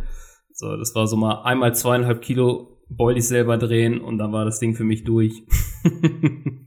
ja, kann ich nachvollziehen. Ja, ich glaube, dieses Squid und Octopus Flavor ist halt auch ganz schön strong shit oder war es zumindest damals, die, die es damals gab. Das ist ja auch immer diese ewige Debatte mit alten Flavern und mm. oh, ist nicht mehr so geil und so. Aber ja, es wird halt alles verboten, ne? Ja, die, ja, sind halt einige Stoffe, glaube ich, die dann verboten werden, weil es, es ist ja auch logisch, man, du benutzt das ja, um damit Karpfen zu füttern. Es ist ja nicht nur, ähm, also bei einigen Stoffen, die dann auch in Pop-Ups zum Beispiel verwendet werden, ist es ja dann auch in Anführungszeichen in Ordnung, weil gesagt wird, der Karpfen inhaliert das nur und. Genau, das wird als Köder gewertet. Nicht ja, als genau, Futtermittel. Als, ja, quasi gleichwertig zu einem Gummifisch oder so. Ja, genau. Ähm, während ja das, das Angelfutter, man ist doch logisch, ey, da kannst du ja nicht irgendein, irgendein Zeug rein, reinkippen, was irgendwie fluoreszierende Stoffe beinhaltet, die ähm, nicht oder kaum biologisch abbaubar sind. Also das kannst du ja nicht bringen. Das ist quasi ja, Gewässerverschmutzung, ne? Oder das, das gelangt ja auch komplett ins Ökosystem. So, die Fische nehmen das auf und so weiter. Von ja, daher ist es ja gut und so. wichtig, dass da einige Sachen irgendwie kontrolliert werden, aber ja, trotzdem gibt es halt noch irgendwelche Leute, die in England alte Flavorfläschchen kaufen für 500 Euro das Stück. ja. Die 30 Jahre alt sind. Ja, das auf jeden Fall. Ja, ich habe, wie gesagt, ich habe ja auch ewig lange danach gesucht, dass irgendwie noch so eine Pulle von diesem, von diesem Zeug zu finden oder hatte ja den Aufruf bei Instagram auch wegen den alten Gu-Sorten. Ähm, hab da so zwei Favorites, die echt gut, oder den, das, das eine auf jeden Fall, was ich noch hatte und von dem Squid hatte ich halt echt damals nur eine Flasche. Und ähm, ich weiß noch, dass äh, vor, oh, ist jetzt auch schon wieder ein bisschen länger her, gab es hier von Corda über Embryo da diesen Kalender und habe da Fotos eingeschickt und ähm, habe da irgendwie mit zwei Fotos einen Platz in diesem Kalender gekriegt und durfte mir dann auch ähm, so Mainline-Stuff und Quarter-Stuff als Gewinn aussuchen und habe da dieses Squid Goo drauf gehabt. Ich glaube, das ist schon drei Jahre her. Das war irgendwie vor Corona auf jeden Fall. Und ähm, hatte mir da diese Squid-Flaschen aufgeschrieben und habe sie nicht mehr gekriegt, wo die gesagt haben, ja, äh, Lieferprobleme und wir haben es nicht mehr. Und dann irgendwann habe ich äh, nochmal so minimal was gekriegt. So der, der Großteil, ich glaube 70 Prozent kam gar nicht an. Also das haben die, haben die nie wieder darauf geantwortet, wo ich dachte, ja, super Gewinnspiel hier heute. Hat sich einfach keiner darum gekümmert. Aber ich habe mal so ein klein bisschen was gekriegt und da haben die auch schon einfach dieses neue Squid, dieses Spicy Squid geschickt. Und dachte ich, Alter, was ist das, Mann? Das will ich gar nicht haben. So, also es ist auch nicht so geil. Da, da fing das schon an, aber ich habe das gar nicht realisiert. Ich dachte, jetzt schicken die einfach eine neue Sorte, weil die das alte nicht mehr haben. Und habe das dann erst, wo ich mich damit auseinandergesetzt habe, Anfang des Jahres so, äh, dass mir dann die Leute gesagt haben, ja, nee, hier wegen der Futtermittelverordnung gibt's nicht mehr fluoszierende Farben da drin und so. Und da dachte ich, ja, geil, Alter. Und dann hast du es halt nicht mehr da, ne? Ja. Ja. Was ist genau. das denn wieder? Aber ich meine, es, es wurde ja teilweise, es wurde ja auch nicht nur für ich sag mal, Hakenköder benutzt und du kannst ja auch gar nicht kontrollieren, ob es nur dafür benutzt wird, sondern dann packen das Leute in ihren Stickmix oder so mit rein und schwupps ist es halt im Gewässer. Ob Deswegen wurde es ja auch verboten. Genau, aber genau, ob, das, ob das jetzt in den Konstellationen bedenklich ist, das kann man oder kann ich zumindest nicht beurteilen, aber so vom Prinzip her schon nachvollziehbar. Ja klar, du musst, noch, ne? genau, du musst halt das Ersatz erlassen, weil du kannst halt nicht kontrollieren, was damit passiert. Ne? Da muss halt die klare Richtlinie sein, so oder so. Ist ja genau wie mit diesem Titanoxid, wie heißt das Titandioxid, ja. Ja, genau. Das, was jetzt verboten wurde, so, deswegen gibt's halt nicht mehr diese strahlend weißen Boilies. Finde ich auch nicht schlimm, weil ja. ich fand sie nie wirklich geil. Klar, du kannst ähm, Hakenköder weiterhin gibt es so, kannst du auch so anfertigen, weil es genau da dieser Split ist und das Gutzeug kannst du halt über die Boilies benetzen, genauso wie Liquid, wo man sagt, okay, das ist dann ein Futtermittel, und ein Pop-up, den kannst du als Fluo weiterhin kaufen, weil es ein Hakenköder ist. Aber das Zeug kannst du halt für beides verwenden. Ne? Das ist dann wieder so, da ist halt dieser Cut, Hakenköder ja. Was da drin ist, auch ja. Aber was du dann wieder ins Futter einsetzen kannst, nein. Mhm. Ja, und ich glaube auch, ja, ich, ich weiß auch nicht, ob inwieweit das dann auch, ähm, also inwieweit ta tatsächlich auch Stoffe eingesetzt werden, zum Beispiel auch in Hakenködern die da vielleicht auch nicht drin sein sollten. Da gibt es auch, glaube ich, verschiedene Auffassungen von und vielleicht auch ein bisschen, ja, vielleicht auch sogar von Land zu Land unterschiedlich. Ich glaube, Titandioxid war in Frankreich auch schon vorher verboten. Und ja, dann gibt es ja zum Beispiel noch hier DMPT, ist ja auch in aller Munde oder zumindest auch so bei Leuten, die Hakenköder machen und so. Wird das auch gern verwendet, ist für Futtermittel auch nicht ähm, zugelassen glaube, es gibt auch Stimmen, die sagen, also ich habe mich mit einem sehr erfahrenen ähm, ja, Body-Spezialisten, sage ich mal, darüber geredet. Er meinte auch, äh, dass das eigentlich auch in Hakenködern äh, nicht verwendet werden soll. Ähm, also da gibt's ja, gibt's ja ganz verschiedene Sachen und ja, die, die Frage, wie attraktiv oder wie sinnhaft das dann überhaupt ist, die, die Dinger oder die Sachen zu verwenden, ist dann eine andere. Aber jetzt zum Beispiel bei dem Gu haben wir ja, oder hat man das ja irgendwie mitgekriegt, ne? Das Zeug kam auf den Markt und ähm, natürlich ist es so schwer, so ein bisschen von dem, von dem Marketing zu trennen, aber man hat halt schon gemerkt, ja, da ist voll. irgendwie was dran. So, das, das Zeug fängt halt irgendwie und ja, ich glaube auch schon, dass diese fluoreszierenden Stoffe da auf jeden Fall ja, Teil dazu beigetragen einen, einen haben. großen, großen Teil dazu beigetragen haben, wahrscheinlich, ne? Ja, also das, das, davon gehe ich auch aus. Das, man hat ja in diesen ganzen Aufnahmen gesehen, wie das unter, äh, unter Wasser aussieht, was das so an Stoffen abgibt. Ich denke auch, es wird dann halt irgendwie die Kombi aus Farbe sein und äh, vielleicht ein, zwei, vielleicht sind es auch mehr wasserlösliche Stoffe, ob sie dann da eine Buttersäure dran haben oder weiß der Geier was, wovon die da so ein bisschen was ran gemacht haben, ne? Irgendwelche bei den Zitrussachen halt irgendwelche, ja, Öle, Flavor, keine Ahnung, die die halt ziehen bei Fischen, ne? Ich weiß ja, halt nicht. genau. Ja, bestimmt halt verschiedene, verschiedene Säuren. Kann ich mir vorstellen. Und ja, weiß der Teufel was noch, ne? Ja. Es gibt ja nicht nur Buttersäure, es gibt ja Zitronensäure, Capronsäure, diese hier, wie heißt dieses Zeug? Isovaleransäure oder Valeansäure. Kennst du das? Keine Ahnung, nein. Das riecht, das riecht so nach, das riecht nach Stinkefuß. So ein bisschen ähnlich ekelhaft wie, ähm, wie Buttersäure. Ja, ist auch ein paar Flavern drin. Also so ein Zeug können die da halt teilweise wahrscheinlich auch rein reinbauen. Oder bei Squid habe ich mal gehört, habe ich schon aus verschiedenen Ecken gehört und ich glaube, das ist tatsächlich auch so. Da ist ja oft dieses TMA drin. Ja, jetzt wird es wahrscheinlich auch zu technisch, ne? Trimethylamin. Keine Ahnung, Mann. Da bist du ja. der Fachmann, ich kenne mich da nicht da aus. Ich dich, da habe ich, ja, da, hab ich dich ja damals gefragt, ob du von dem Zeug einen pH-Wert messen kannst, weil, ich, weil mich das interessiert hat, weil Trimethylamin, glaube ich, einen hohen pH-Wert hat. Ja, stimmt, aber es aber verfärbt sich einfach nicht, es wird einfach nur pink. Durch das Ja, du, genau, du hast, du hast den Einwand gegeben, wenn, du, wenn ich das auf so einen Streifen packe, wird es einfach nur pink, weil es pink ist wie Sau. Ja, also da siehst du halt so keine viel. Farbe mehr. So viel zu unseren wissenschaftlichen Boily-Bemühungen. Ja, ja, wir wollten sie mit pH-Teststreifen äh, testen und gucken, wie weit da was ausschlägt. Aber äh, ja, wenn es nur pink ist, ist es nur pink, dann siehst du halt keine Farbe Schade. mehr. Ja. Ja, so weit waren wir schon. Ja, genau.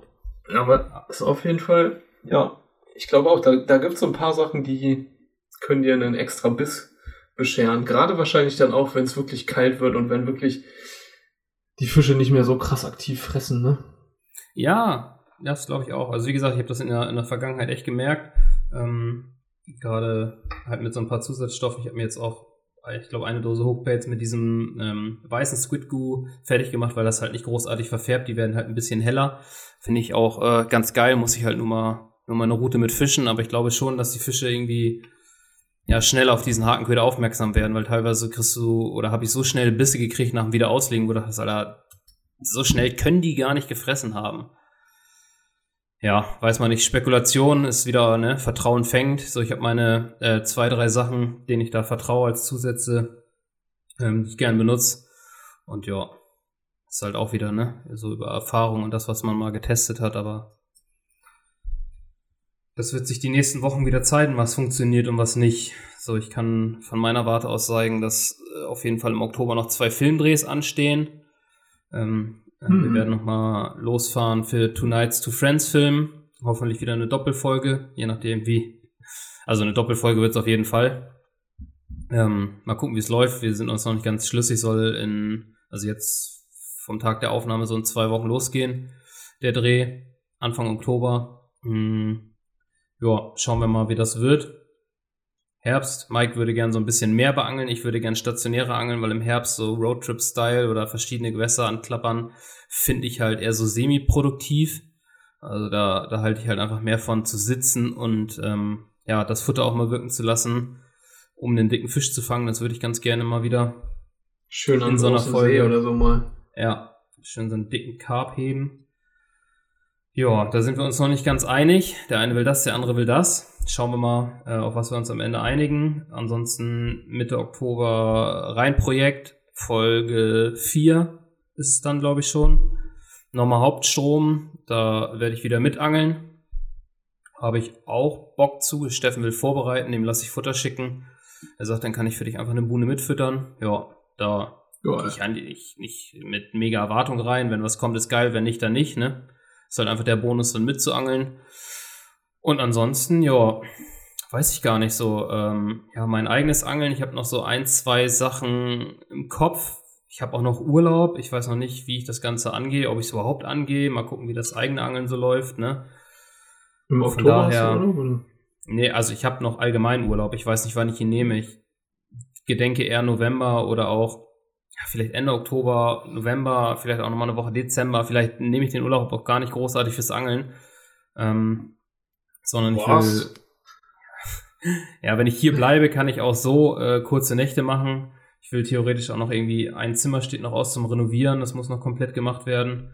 So, ob ich die Zeit dafür nehme, ja, weiß ich nicht, keine Ahnung. Deswegen ist alles Oder noch ein bisschen offen. Unterm Tannebaum sitzen. Ja, vor, also die Woche vor Weihnachten eh. Da geht's ähm, nach London. So der Plan in äh, Ellipelli zu Darts WM von sogar 22. und 23. Dezember. Das war das Geile. Es stand alles, also ich habe die Tickets gekriegt. Diesmal nicht für die Vorrunde oder für die erste Runde, sondern für die zweite Runde, was gar nicht so einfach ist, weil so dann sind schon mal die die vermeintlichen No-Names, die du bei so einer WM hast, raus und kannst schon mal darauf hoffen, dass du zwei namhafte Spieler in einer Partie hast und davon dann halt zwei Abende hintereinander, dass du mehr, mehr Hochkaräter siehst, ist schon ganz geil. So, da hatte ich halt echt Glück, dass ich da für zwei aufeinanderfolgende Abende Karten gekriegt habe. So, das, was ich halt danach erst bemerkt habe, dachte so, oh, Kacke, Alter, ist so die zwei Tage vor Weihnachten. Und das heißt, ich muss an Heiligabend nach Hause fliegen. Gar nicht so das Problem, weil der Flug morgens geht. Jetzt habe ich eine E-Mail gekriegt, so ja, äh, es tut uns sehr leid, Ihr Flug wurde gestrichen von Eurowings. Wir haben Sie umgebucht auf den 23. Abend. So, ich dachte, Alter, ihr Fucker, Mann. So, ihr könnt nicht einfach einen Flug streichen, das umbuchen. Ist ein Hotel gebucht. Ich habe Tag, äh, ich habe Tickets für den Abend. So, ja, Arschlecken, Alter. Jetzt muss What? ich mich darum kümmern, dass ich diesen scheiß Flug storniert kriege ähm, weil die bieten an dem Tag, an dem, oder an, für, den, für den 24., wo ich gebucht habe, gar keinen Flug mehr an. Das haben die einfach komplett rausgenommen. Und ich dachte, ja, geil. So, und jetzt könnte ich halt über äh, British Airways, ist das, glaube ich, fliegen. Kostet mich der Flug, nur der Rückflug für zwei Personen, so viel wie der komplette Hin- und Rückflug für zwei Personen. Ja. Ey, es ist ein richtiger Abfuck, Mann. Wir haben extra zeitig alles gebucht und gemacht, damit es nicht so schweineteuer wird. Und jetzt ist halt wieder voll die Kacke, Mann. So ja, also auf jeden Fall steht da Urlaub an und den Rest werde ich, denke ich, recht kurzfristig halten. Vielleicht ähm, ja so auf, auf Wetterdinger anpassen, wo ich sage, es läuft irgendwie gerade, ich kann kurzfristig Urlaub einreichen. Ja, ich bin noch komplett offen. Ich will das einfach auf mich zukommen lassen. Ich will mich da jetzt nicht irgendwie festlegen. So, ja, keine Ahnung. Ich habe auf jeden Fall übelst Bock auf Angeln. Ähm, ja. Urlaub war übelst geil. Ich freue mich jetzt aber wieder zurück zu sein. Und ähm, jetzt so richtig, einen richtig geilen Herbst zu haben, hoffentlich. Ja, bei mir sieht das genauso aus. Ich habe lange keinen großen Fisch mehr gefangen und ich war lange nicht mehr angeln und ständig redet man jetzt hier über das Angeln und denkt da die ja, ganze Zeit voll. dran, aber man jetzt kommt ich auch schon wieder, nicht raus. Jetzt habe ich auch schon wieder Bock, Futter fertig zu machen. Ich habe jetzt ähm, gerade direkt vor dem Urlaub noch äh, endlich nach fast einem Jahr Wartezeit unsere Rollen gekriegt die 12.000er. Ich meine, ich hatte einen Dreiersatz Muster. Ich habe auch schon von den 10.000er und 14.000er Mustern gehabt. Konnte ich natürlich, also das Geile war auf den Bildern, hast du die gesehen, ob das jetzt die großen oder die kleinen waren oder die 12er. Aber ähm, ich hatte wenigstens schon Rollen von den neuen, habe jetzt endlich auch die 12.000er gekriegt. Die müssten auch noch bespult werden und äh, ja, aber irgendwie fehlt da auch noch so ein bisschen die Zeit. Also kannst so ein bisschen Tackle fertig machen, so ein bisschen Futter fertig machen. Ich müsste auch wieder Rigs binden. Ja, genau. Aber eigentlich ja, die liegen jetzt halt hier rum, mir fehlt echt die Zeit. Äh, ich investiere die Zeit lieber ins Angeln. Ähm, Würde euch da gern auch du genauso so ein bisschen weiter mit ins Detail reinnehmen, so ein bisschen mehr erzählen. Nur, ähm, ja, wir können halt leider auch nicht zu viel preisgeben. Das ist immer so das Ding, man muss so ein bisschen bedacht sein mit dem, was man auch hier erzählt. Man denkt immer gar nicht, wie viele Leute so einen Podcast hören. Ähm, ich will ja. natürlich auch nicht großartig breit treten, wo ich angel, was ich mache um ja meine Ruhe zu haben oder unterm Radar zu laufen. Danach reden wir, wenn möglich, immer gern über solche Themen, aber jetzt ist es, äh, ja, es ruft doch schon immer viele Leute auf oder sagt, ey, Alter, wir wissen, wo ihr angelt und es geben Leute Nachrichten ab, wo wir denken, Alter, krass, Mann, also die, unsere Folgen hier werden schon gut auseinandergenommen und inspiziert. Soll ja auch zum einen Teil so sein, ihr sollt ja was mitnehmen. Aber ja, auf der anderen Seite muss, äh, muss, müssen wir immer so ein bisschen darauf achten, was wir auch preisgeben und erzählen können. Ja, genau. Ja, selbst wenn du jetzt irgendwie über eine vergangene Kampagne redest und da irgendwie über was über einen See erzählst, den du vielleicht nicht unbedingt preisgeben willst, muss man natürlich komplett äh, ja, aufpassen da. Es ist immer so ein, Sind wir so natürlich. Hm? Ja, es ist immer so ein Zwiespalt, genauso wie bei Videos. Bei Videos verbrennst du halt komplett alles, ne? Das ist eins zu eins zu sehen. Das können die Leute irgendwie rausfinden. Hier können sie es halt nur über die Akustik, über unsere Infos, die wir preisgeben.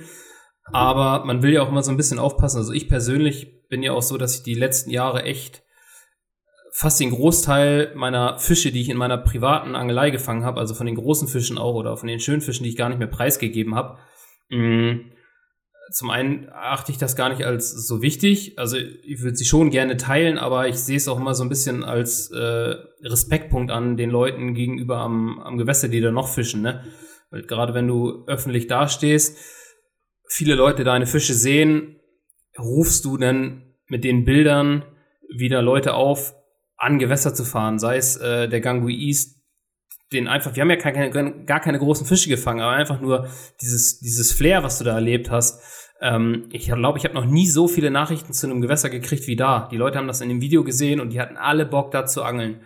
Und ja, ähm, ja damit gibst du den, den Locals oder auch anderen Leuten, die da hinfahren, natürlich ähm, ja immer wieder so einen Anreiz.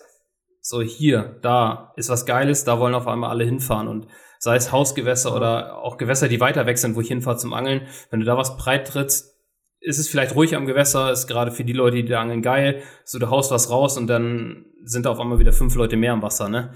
So, das will ich halt auch vermeiden. Also versucht man so gut es geht zu vermeiden. Ja, vor allen Dingen, was, was die meisten Leute nicht checken, die sagen dann, ja, dann poste halt ein Bild von einem Fisch, wo im Hintergrund nur eine Hecke zu sehen ist. Aber selbst selbst zu so einem Bild, wenn es ein guter Fisch ist, wenn es ein geiler Fisch ist, ein besonderer Fisch ist, dann gibt es dazu auch einen Tenor. Da wird es irgendwelche Leute geben aus der Region, die vielleicht wissen, du angelst in einer bestimmten Region oder so. Und das ist jetzt nicht nur irgendwie auf dich, das generell, wenn irgendjemand so ein Bild von einem großen Fisch postet oder von einem besonderen Fisch postet, das wird immer irgendwelche Fragen nach sich ziehen und Leute werden sich darüber unterhalten und es wird immer zu irgendeiner Reaktion an einem Gewässer führen. Da bin ich mir eigentlich fast sicher. So, und deswegen muss man natürlich Klar.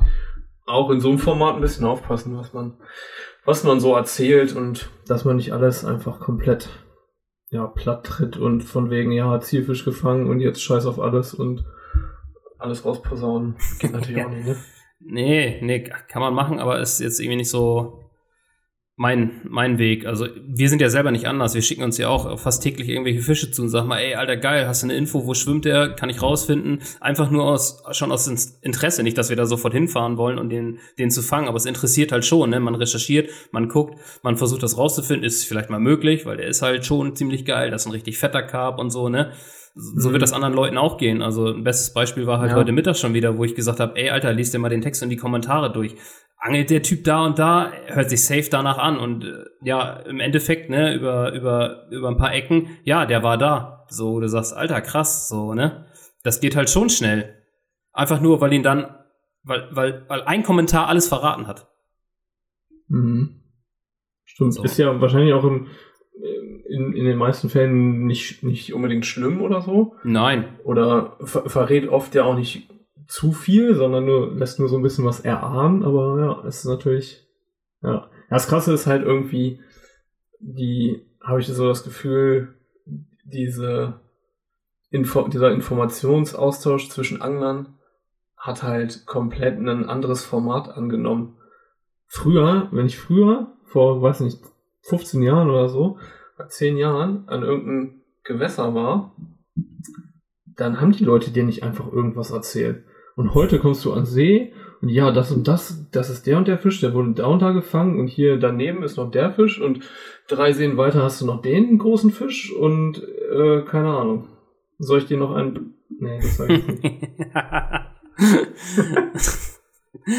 ja, das ist. Äh, du weißt, wie ich meine. Ja, Die genau. Leute reden einfach übelst viel und unterhalten sich übelst viel und ja, keine Ahnung. Ja, ich bin manchmal selber echt verwundert, wenn du an den See kommst, oder das hattest du ja auch, wo du sagst, Alter, der Typ hat mir gerade alles erzählt.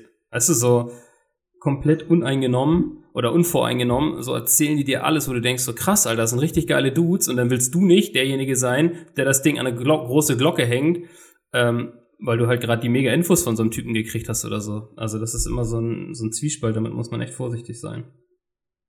So sieht's aus. Deswegen zu den genauen Plänen erstmal nicht so viel, aber ja, wir können uns ja auch, wir finden ja auch so, auch so immer ganz gut was zu schnacken. Wir sind ja heute wieder ohne Konzept rangegangen und haben es trotzdem wieder jetzt hier auf eine Stunde 15 bald gesch geschafft, ohne irgendein äh, konkretes Thema zu haben. Ich hoffe, Klar. die Leute ziehen sich das trotzdem noch rein und finden es nicht zu langweilig, aber Nee, du kannst ja auch Mir macht auf jeden Fall Spaß. Ich habe hier ein Bierchen dazu getrunken und äh, bin jetzt auch wieder im Carp-Film. Ja, voll. Mir ist auch übelst warm geworden vom Labern. Ich habe mir hier so einen schönen ähm, Noko reingezogen mit ordentlich Kaffee, Koffein, um wach zu bleiben. Das ist äh, auf jeden Fall gut im Redefluss. Jetzt habe ich hart Hunger, weil ich fast den ganzen Tag nichts gegessen habe. Ich denke, das macht halt das Format Podcast auch, auch, dass es nicht immer so äh, spezifisch sein muss. Ey, Leute, ihr schreibt eh schon viele Nachrichten so. Nehmt doch gerne mal Bezug darauf, wie ihr das findet. Äh, einfach diesen, diesen Real Talk, wo man abschweift und viel querbeet labert, so was wir uns gerade in den Kopf kommen, worüber wir nachdenken oder äh, findet ihr nur Themenfolgen geiler, haut doch mal was raus, schreibt uns auch immer gerne, was ihr hören wollt. Ich denke, wir haben äh, mir jetzt wieder mega Spaß gemacht heute. Ich fand es war wieder eine richtig geile Folge. Ähm, auch wenn ihr Bock drauf habt, lasst gerne eine Bewertung auf Spotify da. Natürlich fünf Sterne. Oh, yes. Was sollte es anders sein? da kann man auch mal, obwohl wir ohne, ohne irgendwie, glaube ich, was gesagt zu haben. Ich weiß nicht, haben wir schon mal aufgerufen dazu? Haben wir schon echt viele mhm. Bewertungen gekriegt von euch. Äh, richtig so geil. geil sind wir noch nicht, Benny. Heute nee. erste Mal. Ja, echt, ey. Folgt uns, lasst fünf Sterne da, wenn euch der Kram gefallen hat. Ich bekomme immer noch wieder Nachrichten von Leuten, die sagen, ey, ich habe gerade angefangen, euren Podcast zu hören, finde ich mega geil. Ähm, zieh mir jetzt die anderen Folgen rein. Also es, ja, ruft immer noch Leute auf den Plan, die unseren Podcast noch nicht gehört haben. Und natürlich auch, wenn ihr also, Bock drauf habt, äh, markiert uns in den Stories, teilt den Podcast. Freuen wir uns immer drüber. Oh, jetzt werden hier ganz große Geschütze aufgefahren. Komm, in Folge 23 kann man auch mal ein bisschen äh, sich selbst beweihräuchern und Leute animieren. Also von meiner Seite gebt auch ruhig nur einen Stern oder zwei, wenn ihr es scheiße findet. Hauptsache, wir haben da eine, eine, eine ordentliche Anzahl an Bewertungen stehen. Danke. Jetzt okay, ein Stern. ja, das wird jetzt die Statistik runterziehen. Egal, Egal Leute. Ihr habt es durchgehalten. Vielen Dank fürs Zuhören und äh, bis zum nächsten Mal, würde ich sagen. Vielen Dank, haut rein. Ciao.